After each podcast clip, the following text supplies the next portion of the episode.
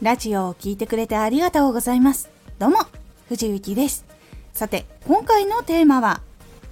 この話は聞いてしまうという伝え方。長い動画とか長い講演会の中でこう集中力がどうしても途切れてしまったりとか眠気が来てしまう時っていうのがあるかと思いますそんな人がいたとしてもそんなもし自分が体現したとしてもそんな状況でもある言葉とかあとは興味が惹かれた瞬間に話をついつい集中して聞いてしまうという言葉とか伝え方があるのでそちらをお届けします。このラジオでは毎日19時に声優だった経験を生かして初心者でも発信上級者になれる情報を発信しています。それでは本編の方へ戻っていきましょう。これは話の間だったらこうところどころでしっかりと使えるものなんですがこうずっと使っているとちょっと効果が薄れてきてしまうのでポイントここは聞いてほしいぞここ大事だぞっていうところ。に入れるとかなり力を発揮してくれます。今回ご紹介するのはクライマックス法っていう伝え方になります。ちょっとした前振りがあるだけでその話がぐっと聞きたくなって集中して話が聞けるようになりやすい。気になるとか興味が湧くとかっていうその前振りをするのがその後の話をより楽しくとかより興味を持って聞きやすくなるという言葉を紹介していきます。まず1つ目。これだけは覚えておいてほしいのですが。って言われるとこの次これだけは覚えておいてほしい。これすごく大事なんだなって思うからその次の言葉なんだろうってすごく集中する言葉になります。次の情報どんなのかなとかいう風になりますよね。これがクライマックス法の特徴です。なので例えば伝えたいとこを逆にそのまま伝えたい話をしないでその話に入る前にこれだけは覚えておいてほしいポイントなんですがって話すのが結構大事になります。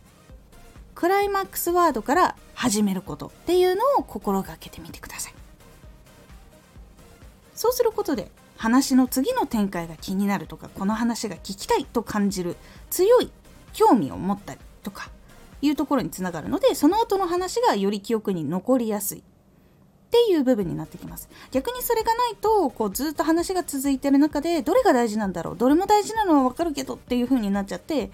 こう全部全部ってなっちゃってこう覚えきれなかったりとか逆にこう集中を使いすぎちゃってこう聞けなくなってしまうとかっていうのが出てきてしまうのでこうポイントをこう立ててあげるとよりもう一回その集中をしようっていうところを作ってあげることができやすくなります。そういうふうに興味をこうしっかりと引きつけられるような言葉を入れてあげることで集中力が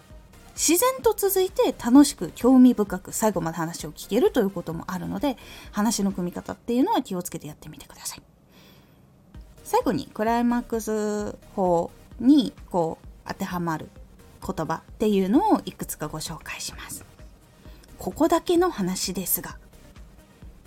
他では話さないのですが誰にも言わないでくださいね。3つのコツがあります。1つ目がこれだけは忘れないでください。一つだけ付け加えますと、ワンポイントアドバイスですが、この7つはこう話の状況に合わせて使うと結構いいと思いますので、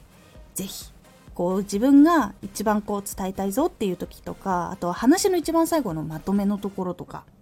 で役立ててあげるとラジオ聞いてる人もこういろんな解説を聞いて一番最後にあこれが一番やっぱ覚えておいた方が大事なんだなっていうところになりやすいので是非参考にしてみてください。今回のおすすめラジオ。相手の記憶にすり込んでいく伝え方のコツ。何度か聞いたりとかしているうちにこの言葉ってよく記憶になんか残ってるなとかなんか一回だけしか聞いてないのになんか記憶に残るなっていう言葉をどういうふうに実は伝えているのかっていうお話をしております。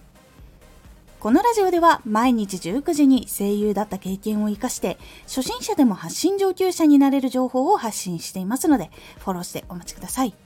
毎週2回火曜日と土曜日に藤雪から本気で発信するあなたに送る上級者の思考の仕方やビジネス知識などマッチョなプレミアムラジオを公開しています有益な内容をしっかり発信するあなただからこそしっかり必要としている人に届けてほしい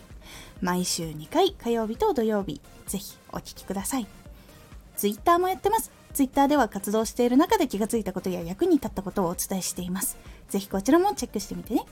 コメントやレター、いつもありがとうございます。では、また。